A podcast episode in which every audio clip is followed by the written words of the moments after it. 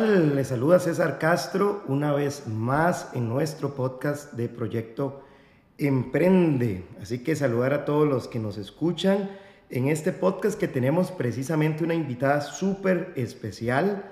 Eh, creo que tenemos como siete o ocho años quizás de habernos conocido por primera vez y eh, una de las cosas que más me ha llamado la atención de la invitada del día de hoy es su ímpetu de crecimiento, de desarrollo profesional, que literalmente la ha llevado a cruzar las fronteras de nuestro país, de Costa Rica, para ir a gestionar proyectos en otros ámbitos del mundo, en otros lugares, y que sé que en este podcast nos, nos va a enseñar y vamos a hablar de diferentes tópicos que nos servirán precisamente pues para crecer, para desarrollarnos y conocer un poco más de una historia de crecimiento profesional. El día de hoy Está conmigo Silvia Suárez desde Londres. Bienvenida Silvia, ¿cómo estás?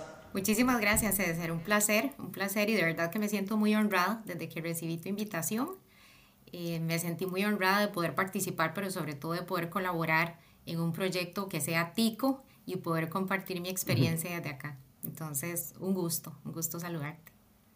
Buenísimo, buenísimo Silvia. Más bien eh, reiterarte el agradecimiento por estar acá, por eh, estar a esa apertura más bien en compartir experiencias, conocimientos, eh, que precisamente es el objetivo de este podcast. Silvia, una pregunta. Actualmente, ¿en qué anda Silvia? ¿Qué está haciendo Silvia a nivel profesional?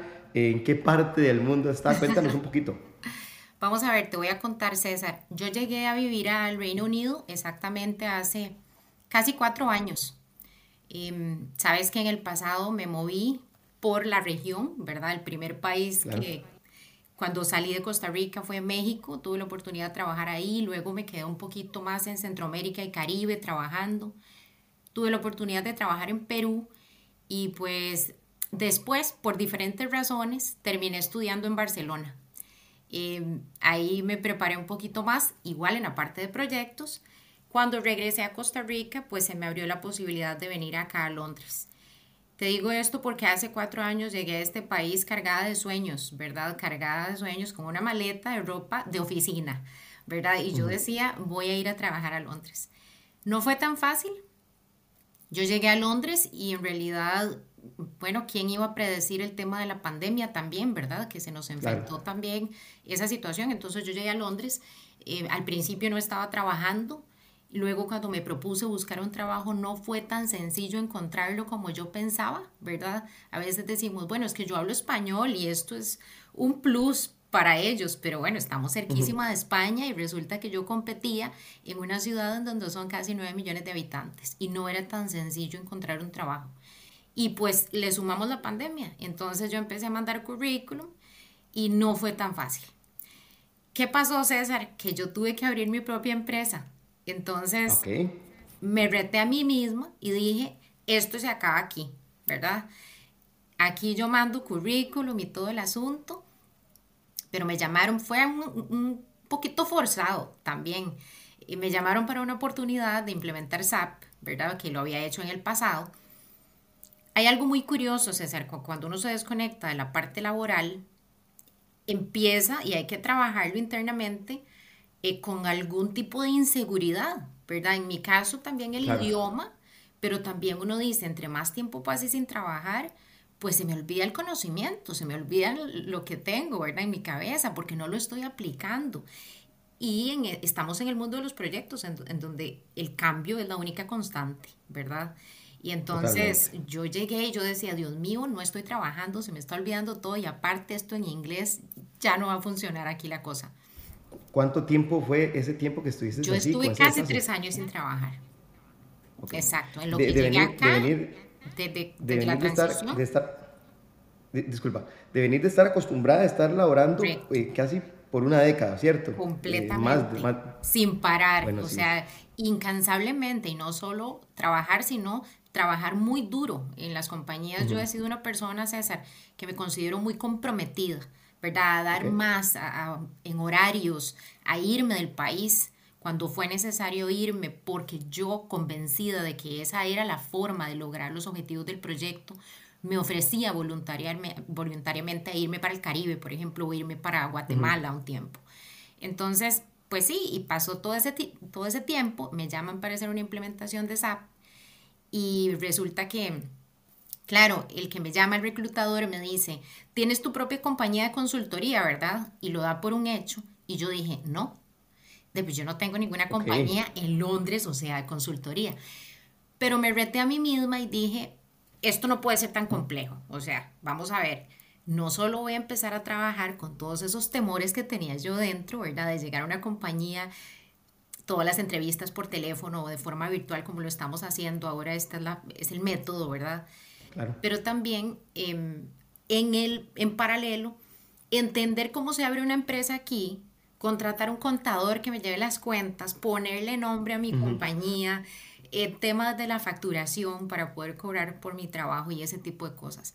Y entonces empecé a trabajar en una compañía de alimentos, no es en la cual me encuentro actualmente. Okay. Ahí estuve en esa implementación y recientemente yo me moví a una empresa que se llama Rentokil. Es una empresa británica que tiene 97 años de existir, ¿verdad? Es ah, como todo este lado del mundo, ¿verdad? Tiene como su historia y es una empresa que está basada en fusiones y adquisiciones. Em, es una empresa de servicios, pero es de control de plagas, de pestes. Entonces, eh, otro mundo completamente para mí, César, ¿verdad? Volver a empezar a trabajar en una compañía en un idioma diferente. Claro. En una industria completamente nueva, en este caso servicios, pero hablando de, ¿verdad? Fumigaciones, plagas, eh, a mí me hablan, o sea, de las lámparas para capturar los ratones y las trampas y un mundo completamente diferente. Claro, de tecnología totalmente a, un mundo totalmente bueno, nuevo. Pero, claro, es algo curioso. La empresa es de servicios, pero yo sigo trabajando en tecnología.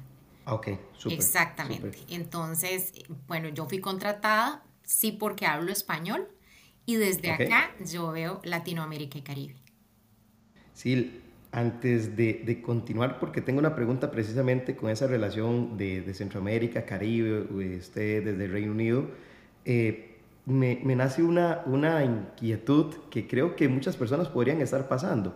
Para nadie es un secreto que la pandemia vino a eh, liberar espacios en las, en las compañías, quizás muchos de los que nos escuchan están ante ese reto, ¿verdad? De me quedé sin trabajo, y, algo que, que, vos decías que creo yo que todos hemos vivido en menor o mayor cantidad durante algún tiempo de nuestra, dentro de nuestra carrera profesional es ese temor a, ¿será que yo lo puedo hacer? En algún momento hice esto, pero el dejar de hacerlo nos genera esas inseguridades, ¿verdad? ¿Será que me pueden incursionar nuevamente en el mercado laboral? Eh, sabemos que el mundo tecnológico evoluciona, en el mundo de los proyectos evoluciona, el cambio es la constante totalmente y quizás muchas personas que nos escuchan están ante ese dilema, ¿verdad? ¿Será que tengo que seguir en esto? ¿Tengo que hacer algo nuevo? En tu caso, esa, ese punto de inflexión en tu vida te llevó a emprender a aperturar una empresa en un país totalmente diferente al tuyo, probablemente a, buscar eh, asesoría y demás. Eh, bajo tu experiencia, a esas personas que quizás están pasando esta situación, que nos escuchan, ¿qué, ¿qué, le podemos decir? ¿Qué consejos? ¿Qué fue lo que impulsó a Silvia a decir, mira, lo voy a intentar, vamos a, lograr abrir esa empresa de consultoría o me voy a incursionar nuevamente el mercado laboral? ¿Y qué, y qué te apoyó en ese, en ese momento? César, me parece súper interesante esa pregunta porque vieras que yo estaba llena de temores en mi cabeza. Y uno cree que cuando cruza la frontera, ¿verdad? Y en este caso cruza el charco y, duda hasta de su, del inglés que tiene, del nivel que tiene, si será suficiente, si no será suficiente. Y empieza a atormentarse uno mismo con esas cosas en la cabeza. Yo el consejo que les doy a todas esas personas es sea usted mismo, crea en usted mismo. Esos conocimientos, por más que no se hayan practicado en un tiempo, están ahí y van a florecer en el momento en que se necesitan, pero uno necesita creérsela. A mí me mm. daba pánico que me llamaran hasta para una entrevista, César, porque yo contestaba el teléfono, yo veía un número que no era conocido y yo decía, Dios mío, es que yo no estos británicos no les entiendo nada, porque aparte uno estaba acostumbrado al inglés de Estados Unidos, que tiene una tonalidad diferente Y aquí estamos en el Reino Unido, en donde no solamente la gente tiene un inglés muy fuerte, sino que conforme vas saliendo de Londres, está comprobado que cada 25 millas hay un acento diferente en esa zona, ¿verdad? O sea, cada 40 kilómetros hay un acento diferente. Y si hablas con una persona de Escocia, ahí está uno listo, ¿verdad? Entonces, yo tuve que enfrentarme a eso, pero yo el consejo que les doy es de verdad, échese al agua si tienen una idea de un negocio. O sea, de verdad que lo único, em, lo único que puede hacer es fracasar y eso no es nada, porque de eso vamos a aprender muchísimo. Yo tuve que de verdad vencer todos esos miedos. Y me siento muy orgullosa de donde he llegado hoy en muy poco tiempo, porque era solo dar el paso, César es lo que yo siento, que yo estaba ahí como guardada y esperando el, momento. Y una vez que salí al mercado, agarré otra vez una confianza, una facilidad para poderme comunicar con las personas, saber que, por ejemplo, estamos en el mundo, en un mundo globalizado. Y entonces en una misma reunión no era solo yo la única que iba a tener una dificultad con el tema del inglés. No, también hay una chica de Italia, hay una de China, hay una de Alemania. Todas estamos tratando de comunicarnos de alguna forma y lo logramos. Eso es lo importante, lo logramos. Y cuando uno está en una empresa que tiene multiculturalidad, también se perdonan mucho los errores. No hay que tener miedo de fallar. Que lo dije mal, que lo pronuncié mal, que no, que no sabía, que no pasa nada. No pasa nada, la gente se perdona mucho esos errorcillos en los correos, en la comunicación oral también. Totalmente. Eh, yo creo, y te cuento, eh, una presión que tengo es que eh, los conocimientos al final uno los puede ir adquiriendo.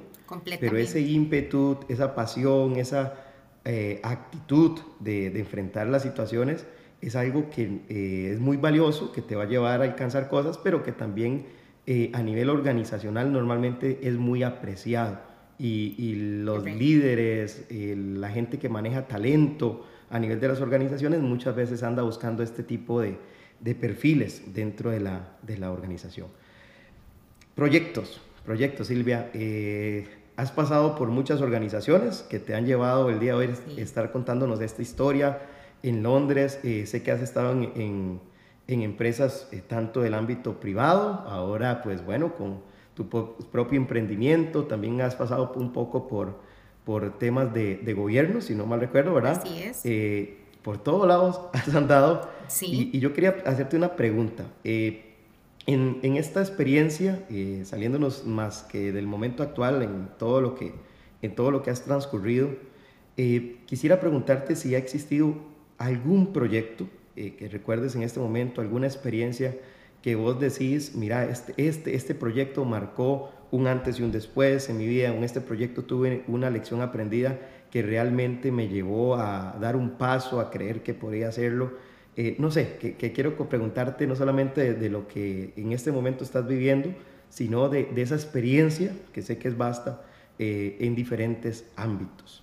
Claro que sí, César. Yo creo que lo que te puedo compartir, ¿verdad? Y en el tema de proyectos, normalmente se dice que, y es todo un debate, ¿verdad? Usted más que nadie lo sabrá, si el project manager debe ser experto en la materia o no. Y me pasaba que cuando yo aplicaba aquí a trabajo, yo decía, bueno, es que si es de la construcción, esperan que sea un ingeniero civil o un arquitecto. O si es, ¿verdad? Eh, tiene como ese, ese componente. En, mi experiencia y en lo que mencionas ahora de haber trabajado en el ambiente público, en el ambiente privado, en banca, en una empresa farmacéutica, en Coca-Cola, en, ¿verdad? en alimentos, en, múltiples compañías, yo lo que puedo decir es que eso despertó en mí la necesidad de investigar, de indagar, la parte de consultoría la parte de entender la necesidad de alguien y a través de los proyectos cerrar esa brecha y buscar soluciones para resolverla. Creo que ahí es donde está la pasión por lo que yo hago, porque yo entendí que al final yo no soy experta en nada, César. O sea, estoy en una empresa ahora en donde es de pestes, higiene también y plantaciones de, ¿verdad? También en agricultura un poco, pero al final de cuentas yo estoy detrás. Yo estoy en la parte igual implementando sistemas, en donde tengo que acoplarme porque llegué a una compañía que tiene dentro del rollout que a mí me corresponde en Latinoamérica, me dan una lista, me dicen, Silvia, aquí tienes, son 30 diferentes sistemas que tiene que aplicar eh, que tiene que implementar en la región latinoamericana y Caribe. 30. O sea, ¿en qué momento yo me hago experta en esos 30 sistemas? No es posible. O sea, tampoco me daría tiempo, ¿verdad? O me pongo a entender uno por uno o me pongo a implementar. ¿Qué es lo importante aquí? Ser una buena comunicadora, ser una buena conexión entre el negocio y la parte de tecnología, ¿verdad? Para poder alinear y poder hacerlo de manera, de manera exitosa. Yo sí recuerdo un proyecto en particular que yo implementé en Centroamérica y Caribe, cuando estaba propiamente en la consultoría, que puedo decirles que fue el que más me retó a mí misma, ¿verdad? Porque fue la primera implementación de SAP que yo hice. Y entonces, claro que como consultora me venden como una experta en SAP, ¿verdad? Y no lo soy, o sea, no lo soy, no lo soy todavía. Aquí yo recién hice una implementación de SAP, pero ya con más camino recorrido. Pero en ese momento me venden como una experta en SAP y me mandan a Guatemala a, trabajar, ¿verdad? Y llego y digo, ¿qué es esto, verdad? Yo no conocía exactamente, pero ni el, ni el lenguaje.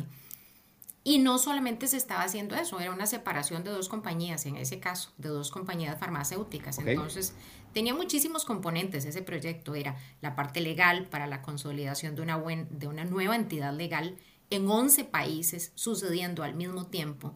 La migración de procesos a centros de excelencia, en este caso eh, basados en Costa Rica, que fue el hub que ellos eligieron, pero también la implementación de SAP al mismo tiempo. Entonces, múltiples aristas. Yo, muy desconocedora del tema específico de la tecnología que se iba a implementar, pero ellos pusieron la confianza en mí y yo no los podía defraudar yo siempre pienso que hay un componente que no nos puede fallar a nosotros, que es, somos promotores del cambio, ¿verdad? Pero nos va a tocar también investigar en horas extra que no están, ¿verdad?, contempladas dentro del proyecto y convertirme en ese experto que ellos esperan que yo sea. Porque al final estoy acompañándolos en el cambio, están confiando en que yo los voy a llevar de la mano a lograr el éxito en el proyecto y de alguna forma tengo que reflejar que conozco y que sientan la confianza de que los estoy acompañando de la forma adecuada, que no sea yo la que estoy titubeando, ¿verdad? En el proceso, que siempre, ¿verdad? Juntos vamos en el proceso, pero yo creo que ese proyecto definitivamente me retó, pero me hizo pensar que, que tenemos la capacidad, como usted dice, de seguir aprendiendo, de seguir creciendo y de que ya no me da miedo. Ahora yo llego a esta compañía y me dicen, tome esta lista, son 30 productos diferentes. Ah, sí, ¿de qué son?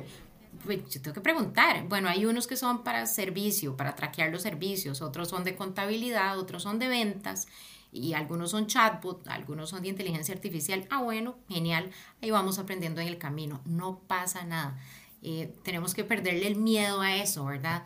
Porque al final venimos con un paquete de herramientas, que era los que, lo que decías, eh, y habilidades blandas de comunicación, de entendimiento, de podernos eh, acompañar como equipo, ¿verdad? Como equipo de trabajo. Entonces, eh, ese podría destacar yo, que fue el que me despertó eso y dije, eh, no hay límites, de verdad, que, que podemos seguir creciendo siempre en, cualquier área.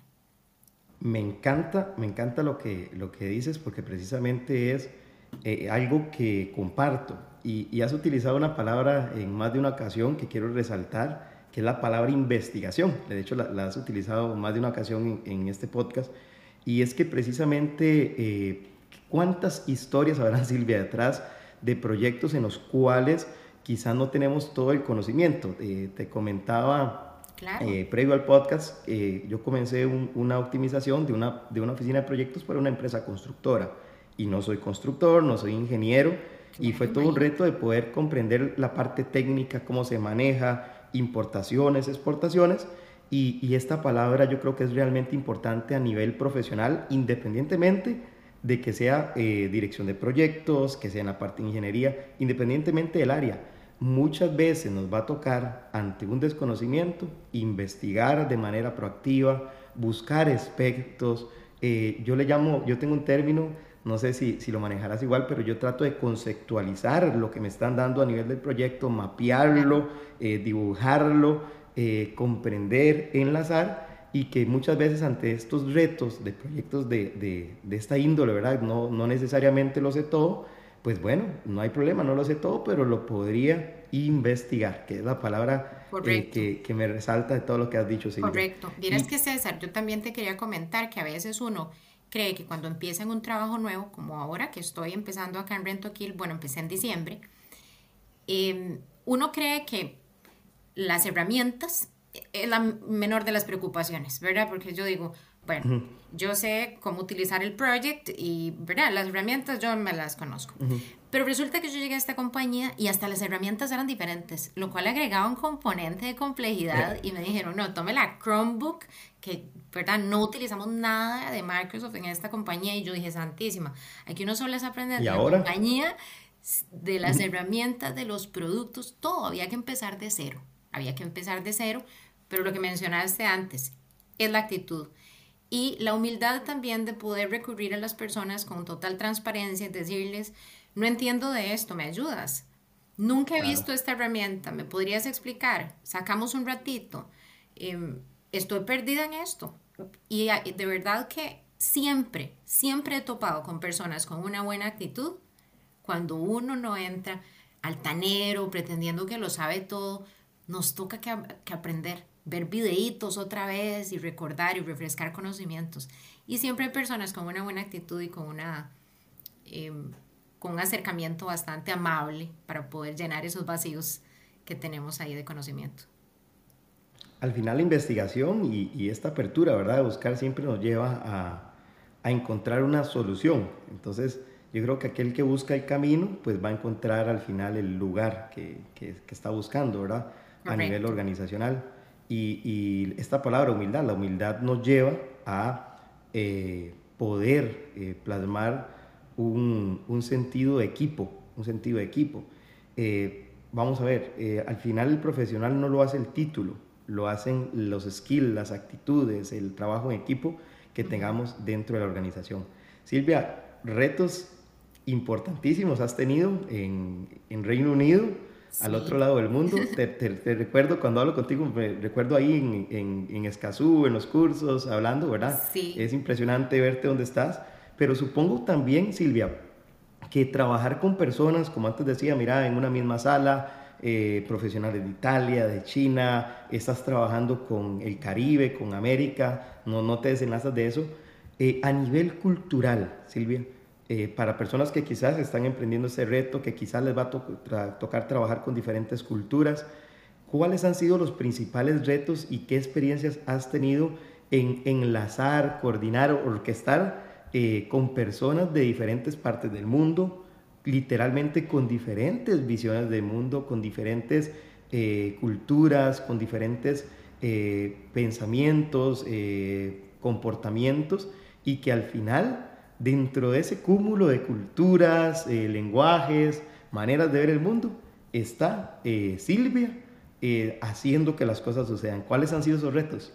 Vamos a ver, César, esa pregunta es súper interesante porque vieres que a mí me contratan porque soy de Latinoamérica, ¿verdad? Entonces yo estoy reemplazando a un project manager que tenía 30 años en la compañía y se retiró, ya se pensionó. David era británico, entonces te puedes imaginar, él veía la parte de Latinoamérica y Caribe con algunos retos de comunicación y entonces mi jefa ve la oportunidad de que cuando este señor se va dice, no, aquí es trayendo a alguien que hable y que conozca Latinoamérica. Y estaba yo aquí. Y entonces yo digo que bueno, cuando algo está para uno, está para uno, porque vea cuál era la probabilidad de que en Londres anduvieran buscando un project manager que no solamente fuera de Latinoamérica, sino que hubiera trabajado en varios países de la región y entendiera un poquito del Caribe y un poquito de Sudamérica. Y, y yo tenía eso, ¿verdad? Entonces, bueno, otro consejo para la gente. Siempre va, va, a llegar una oportunidad como a la medida y yo siento que este trabajo llena muchas de mis expectativas en, en estar aquí, pero poder colaborar a mi región. Y es, tengo como un pie allá todavía, ¿verdad? Pero lo que decía César, no es fácil. Yo he estado una vez en la oficina, una, en todo este tiempo. Yo solo fui a recoger la computadora, quiere decir eh, que la entrevista fue virtual, que yo trabajo desde aquí y cómo lograr el posicionamiento a nivel de liderazgo también, de tener que setear una reunión para presentarme desde México hasta Chile, ¿verdad? Y ahora con el Caribe y me sumaron las islas y Puerto Rico ahora. Entonces, este, preséntese recolecte las necesidades de los países y coordine los equipos para implementar esos sistemas en esos países, ¿verdad? Y entonces a través de una cámara todo sucede, es la magia que nos da la tecnología ahora, pero no es fácil, es un reto muy, es un reto que, que, bueno, nos, nos ha hecho reinventarnos también a nosotros, que bueno, yo soy de otra generación y otro estilo de trabajo, yo era ir a la oficina todos los días y tener contacto físico con las personas, ¿verdad? Pero ahora ha sido una locura para mí, de alguna manera, tener que adaptarme a todo esto, pero, pero lo vamos logrando, ¿verdad? Lo vamos logrando. ¿Cuál ha sido el reto aquí el más grande? Bueno, yo no hablo portugués y Brasil está dentro de mi landscape ahí, ¿verdad? Es parte del alcance. Entonces es un reto bastante grande. Vuelvo al punto, tenemos herramientas de trabajo que nos permiten ahora en una videollamada poner subtítulos. Bueno, hay que buscar la forma, lo que hablábamos, ¿verdad? Si vamos a usar la videollamada y allá en Brasil solamente tenemos personas que hablan, vean las combinaciones, están los que hablan portugués y inglés. O sea, nadie habla portugués y español, no. Yo hablo inglés y español. Y algunos otros, ¿verdad? Así unas combinaciones. Entonces, entre todos nos vamos ayudando para recolectar los requerimientos, para medir el trabajo, para lograr las implementaciones y acompañarlos de manera adecuada. La barrera del idioma siempre estará, pero también me reta a mí a querer aprender portugués, por ejemplo, ¿verdad? Para poder lograr mejores resultados y que esa comunicación vaya fluyendo mejor. No es fácil, definitivamente no es fácil, pero he recibido buen feedback en, muy corto tiempo.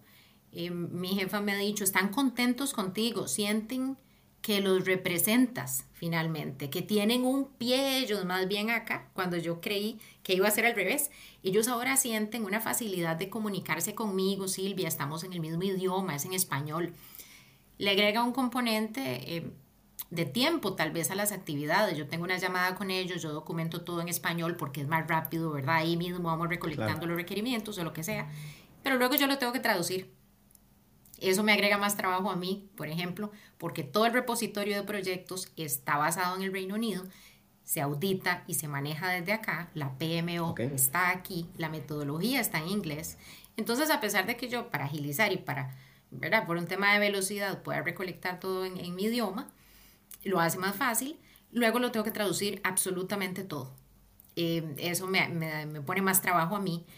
Pero bueno, yo creo que hay que verle el lado positivo siempre a todo. Yo creo que en el proceso de traducción tengo la oportunidad de repasar y revisar lo que estoy haciendo y agregarle un poquito de, eh, de ¿verdad? Meterle carnita o, verificar la calidad de, de, la información.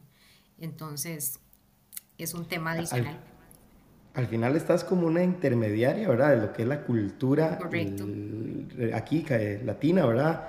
Y bueno, Brasil y demás, eh, americana, ¿no?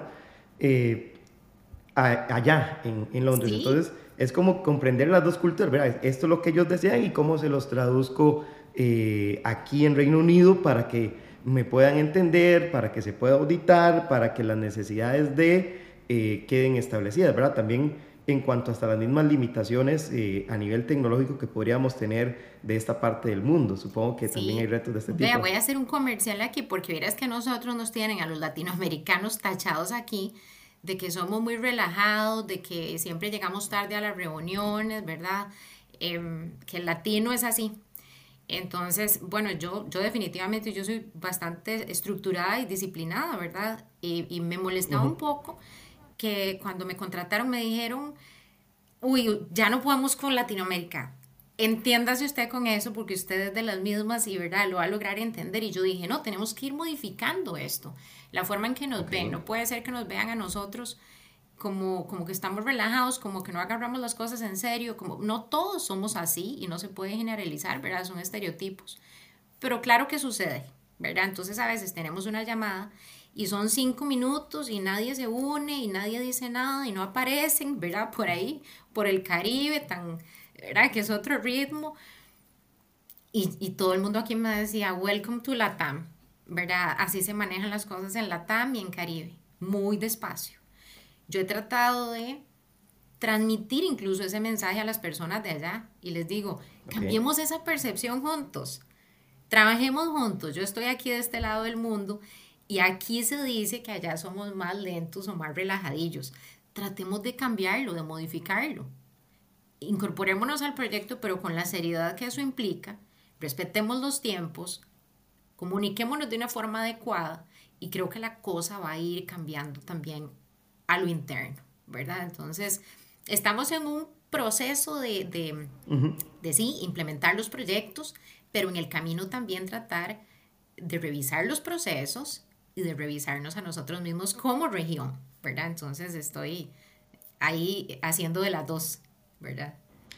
Esto está interesantísimo porque, bueno, claramente la percepción dentro de la organización que, que nos comentas es, mira, eh, lo que estamos ofreciendo a, a, la otra parte del mundo es una percepción, mira, eh, hacen pero son lentos, hacen pero tal vez no se conectan a reuniones y precisamente como profesionales de, de esta parte del mundo deberíamos revalidarlo, qué, qué, es lo que estamos ofreciendo, porque al final eh, el talento y de, independientemente del área en que estemos, eh, atrae eh, economía a nuestros países y atrae economía a la región. Por supuesto. Y precisamente nos posiciona a mejores puestos de trabajo o a estar en lugares donde quizás eh, quisieran invertir más en, en, nuestras regiones.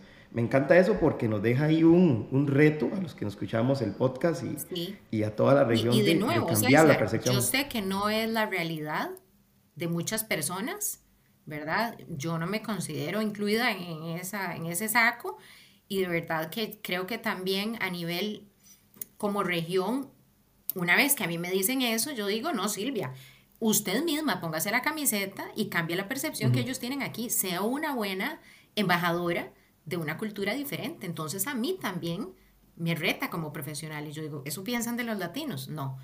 Espere que yo aquí me pongo la camiseta y yo me pongo la 10. Vamos uh -huh. a dar una buena imagen de lo que nosotros somos como gestores de proyectos también y de lo que somos capaces de lograr.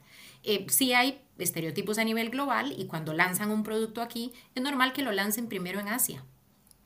La disciplina uh -huh. de los asiáticos es, es distinguida también, ¿verdad? Y la capacidad de adoptar nuevas herramientas tecnológicas también están muy, muy inmersos en la tecnología. Y entonces, claro, la van a lanzar allá y saben que le apuntan a la velocidad y al éxito en la adopción, en la disciplina de poder utilizarla, porque muchas son aplicaciones móviles. Y usted le dice a un asiático, esto lo tiene que hacer todos los días en la mañana y lo hace, ¿verdad? Y, y en Latinoamérica a veces implementamos una herramienta, pero los técnicos no la utilizan a pesar de que está en su celular y la dejan de usar con el tiempo. Entonces, pues sí, hay, hay, hay estereotipos de estereotipos, pero yo creo que este nos pone a revisarnos un poquito más me encanta, disciplina asiática y de hecho muchas de las teorías eh, de mejora continua y de diferentes claro. temas de gestión son, son de acá, ¿verdad? Eh, son de, de, Asia, más bien las que se enseñan acá y las que estamos eh, dentro de este lado, los que estamos con, en consultorías, en agilidad organizacional, en la parte organizacional, cambio organizacional, estamos constantemente tratando de cambiar la cultura. De hecho aquí, Silvia, se habla mucho de las 3P, que, que es un reto, el, la famosa, mira, trabajemos personas, que al final es cultura, uh -huh. luego definir procesos y luego productos, precisamente porque la cultura es un reto fundamental a nivel de la, de la parte organizacional. Silvia, no quiero irme sin hacerte una consulta eh, del mundo de los proyectos eh, que durante los últimos años ha venido siendo un tema de conversación. Y, sé que tu formación y por los años de experiencia que tienes, eh, la parte de proyectos predictivos ha sido como, como el fuerte. Sin embargo, es inevitable en cualquier parte del mundo hablar del tema de agilidad, eh, de marcos de trabajo como Scrum, de Stream Programming, eh, en la parte de desarrollo software, en fin. Eh, quería preguntarte a nivel de los proyectos, de lo que has percibido a nivel organizacional en Reino Unido, ¿cómo percibes el tema de agilidad? Se habla de temas de agilidad, actualmente, por ejemplo, el PMI habla de ciclos de vida híbridos, ¿verdad? Donde hay fases más predictivas, iterativas incrementales eh, y fases eh, de más ágiles, ¿verdad? O adaptativas. Entonces, ¿qué te has topado en cuanto a este tópico en los proyectos? Eh, César, aquí eso que mencionas, el, el, esquema híbrido, ¿verdad? Es lo que yo me he encontrado. Yo okay. soy de la vieja escuela, a pesar, bueno, también estudié con ustedes el, el Scrum Master, ¿verdad? Y tengo el, el conocimiento, es importante que, que, lo tengamos que tengamos el conocimiento en nuestras cabezas y sepamos que existe y que viene con fuerza también. Em, yo trabajo con ambas. Mi planificación es a través de un método predictivo, de un método tradicional. Yo planeo así mis proyectos. Tiene un marco de trabajo, la metodología es bastante sencilla, pero clara en Rentokil, con cuatro fases, una metodología bastante flexible en temas de documentación. Es el mínimo de documentación, pero documentamos. Pero yo sí tengo que integrar, asegurar que mi trabajo, que está planificado de una manera tradicional, esté alineado con los dueños de producto que me van a proporcionar el desarrollo ellos sí trabajan con ágil, con metodologías ágiles. Entonces yo tengo que asegurarme de que mi entregable esté dentro de sus sprints. ¿Verdad? Ellos, yo me alineo con ellos, hago una reunión y les digo, este es mi plan de trabajo en el esquema tradicional, en cascada, ¿verdad? Yo voy a trabajar así. Usted viene y me proporciona aquí sus configuraciones de los ambientes, los diseños de los productos, luego se me integra con las pruebas y tengo que asegurarme de que eso esté dentro del, sprint que él tiene. Eh, ya todo el tema de los puntos que le pongan ellos a, su dashboard y todo eso, ellos manejan incluso herramientas de trabajo diferentes de Kanban a las que yo utilizo, ¿verdad? Pero sí conviven en la misma empresa, ambas cosas. De hecho, recuerdo, eh, mientras me dices esto, eh, hace, no sé, tal vez cinco años, seis años, eh, una pregunta que me hicieron un periódico aquí de Costa Rica, para los que nos escuchan fuera de Costa Rica. Ese periódico aquí en Costa Rica se llama El Financiero y me preguntaban precisamente si podía combinarse o trabajar junto predictivo y en este caso específico era Scrum.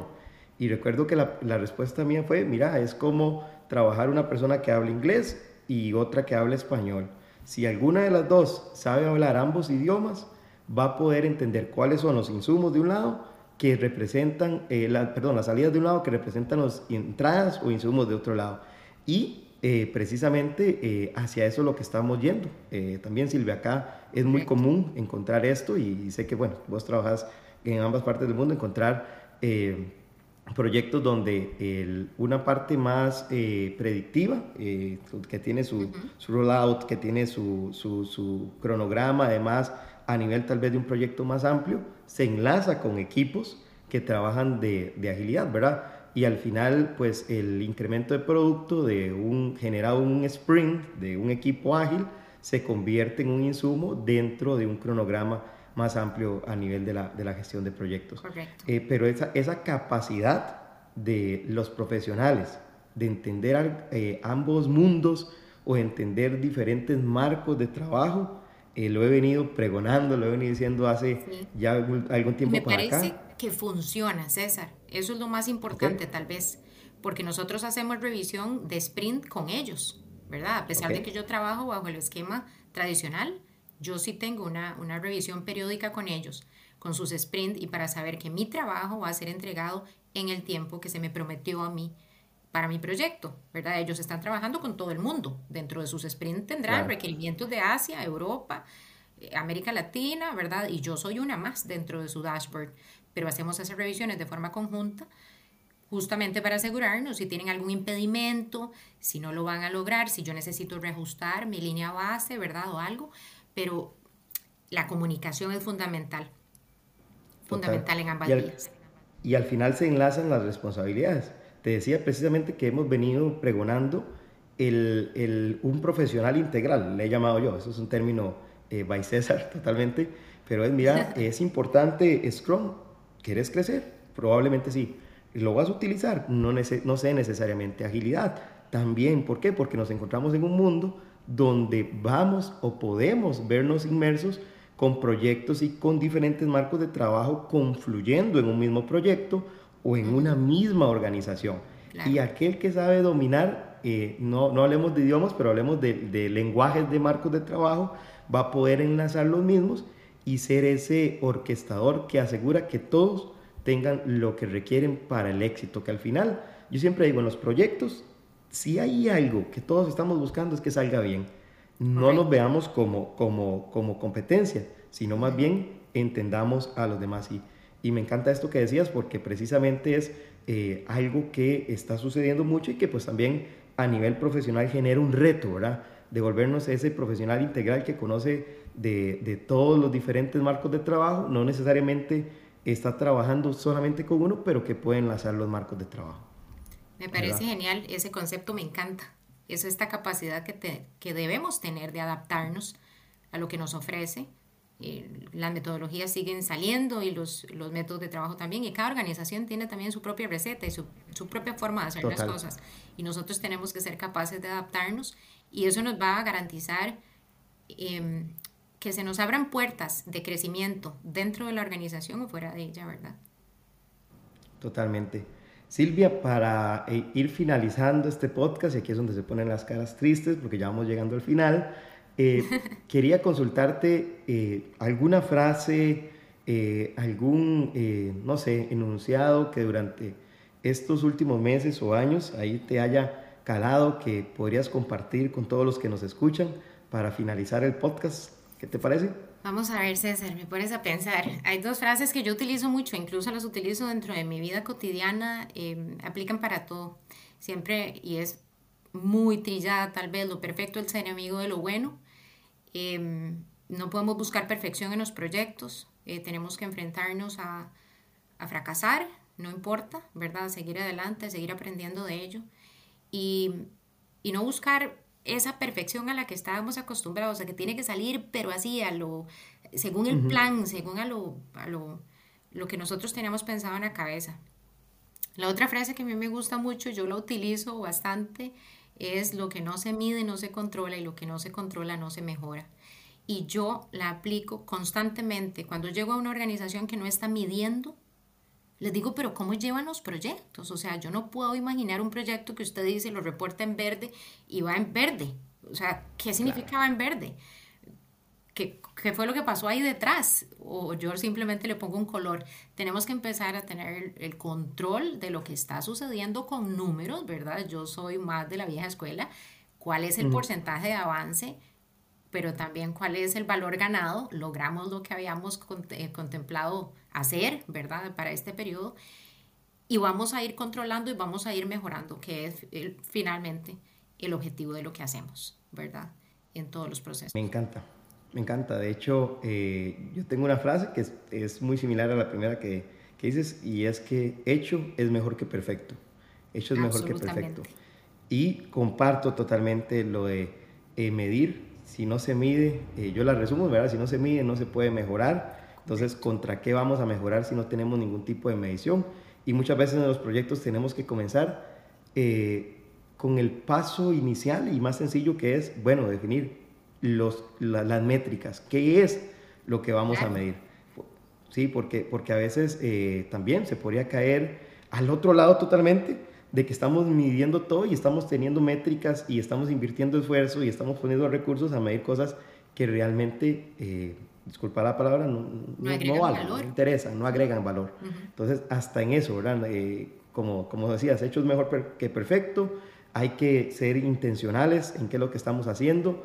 Y bueno, eh, Silvia, eh, nuevamente agradecerte por compartirnos estas experiencias. Estoy seguro que todo aquel que escuche este, este, podcast se va a llevar algo para su vida, este, para su desarrollo profesional y de parte de todo el staff eh, de MAPU y del podcast Proyecto Emprende, pues agradecerte compartir con nosotros esta experiencia. Muchísimas gracias. Bueno, Muchísimas gracias, César. Podríamos hablar por horas, a pesar de que no nos vemos nunca.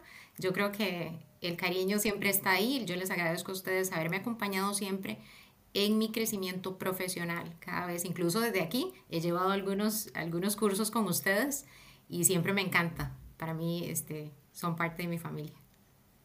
No, y para nosotros también, de la parte de la familia Mapo, como siempre decimos.